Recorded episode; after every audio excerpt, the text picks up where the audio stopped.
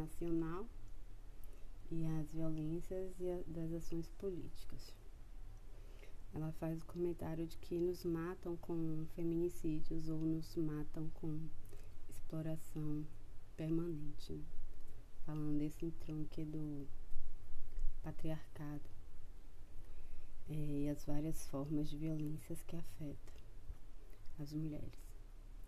É, ela fala também sobre as concessões dos feminismos.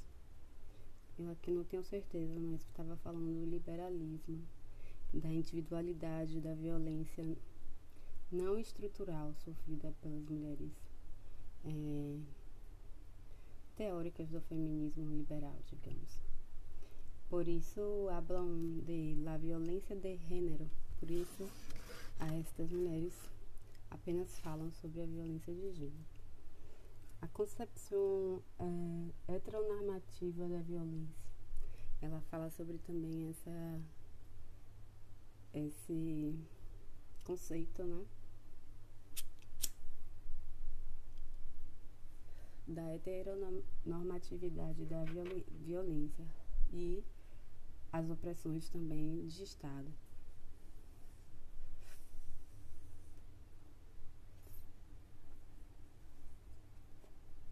Então, ela cita as várias dimensões dessas opressões. E aí ela cita a Revolução Liberal Burguesa, a criação da propriedade privada, né? E cita um artigo de Inícios do Patriarcado, em Abiyala, de Eduardo Galeano. Ela fala que o patriarcado em Abiyala tem 1500 anos. Na Europa deve ter, ela fala, os primeiros escritos sobre há 5 mil anos. Então essa ideia de um Deus, um Estado, da hierarquia, né, é, se relaciona com a memória do corpo recente para estas populações que foram colonizadas, que sofreram a colonização, né? Diz que resistimos ao patriarcado por não termos uma memória tão larga. A violência sobre os corpos das mulheres, então, tem relação também com a domesticação, o disciplinamento frente às violências. E ela começa a discorrer sobre a Mesopotâmia e o movimento de mulheres curdas, kurdistas, para explicar o início de uma ideia de luta feminista, eu acho. Eu tenho que ouvir para ter certeza. Aí ela cita o livro de Engels, é o Origen de la Familia, Familia, la Propriedade priva, Privada e el Estado. Aí ela né, explica a construção das ideias de família, propriedade privada é, e matrimônio, abarcado aí por essa, essa natureza de propriedade privada relacionada ao Estado, né? Em várias dimensões das opressões. Então, ela cita o exemplo da Bolívia como um Estado plurinacional e a pergunta um que veio foi sobre o Estado plurinacional. A Corte Interamericana de Direitos Humanos, no Sistema Interamericano de Direitos Humanos, através da, desta Corte, tem reconhecido o direito da propriedade coletiva, ancestral, é, coletiva e ancestral, né? Com esse com essa percepção de outras searas, né? Outras manifestações subjetivas, né? Que é a cosmovisão, a cultura, a, essa relação destes povos com a própria terra, que aí apresenta vários elementos de é,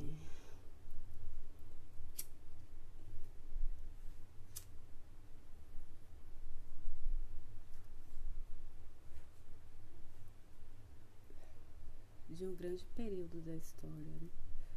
que se faz reconhecer identidades, não declará-las, né? Com esse sistema da Interamericana de Direitos Humanos, que tem os documentos da Convenção né, Americana e algumas interpretações de tribunais internacionais, desse tribunal especificamente. É, mas essa é uma pergunta para ser elaborada ao longo da revisitação a, um, a uma tese de monografia do curso de Direito. Então, vou guardar para elaborar essa pergunta depois, tá? Pergunta 1. Continuando a explanação da Adriana, ela aponta, eu não é, consegui ler a tempo, mas é um resumo de como o sistema muda de acordo com o tempo, né? Como ele vem representado, por exemplo, na forma do escravismo, ela bota lá esclavismo, né? Seria a escravidão ou o, o escravismo aí na época do, das invasões, né? Do, das terras em Abiayala e Pindorama. Então também tem a forma do capitalismo, do neoliberalismo, entre outros, que eu não anotei, mas ela provavelmente comentou e eu vou revisitar.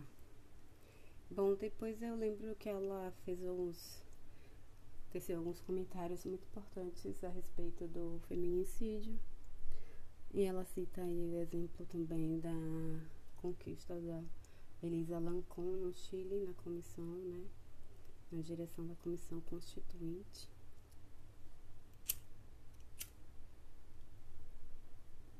No sistema patriarcal, ela fala que a presunção é de culpado, né? Quando se trata de averiguar as questões relacionadas a violações e violências contra as mulheres.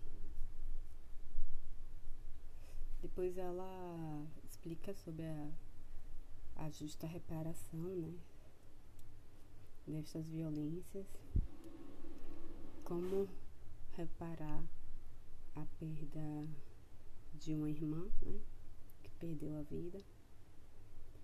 Então ela fala, começa a falar um pouco da justiça comunitária, trazendo alguns a CEDAW, né, C-E-D-A-A-W,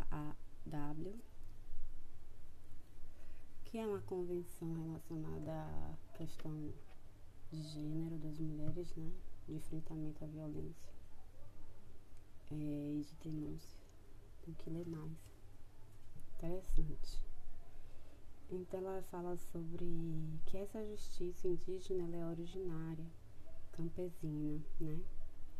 Dando aquele status é, que se chama revolucionário, né? Mas que é na verdade natural. E fechando a palestra, ela fala da importância do caráter político do autocuidado, né? De andarmos é, unidas e é, se apoiando nas denúncias de violações a fim de alcançar um objetivo pedagógico, né? no sentido da efetivação da justiça comunitária que tem essas raízes na, no, no respeito à plurinacionalidade que é, inclui inclui as, a cultura e as organizações, né, e a forma de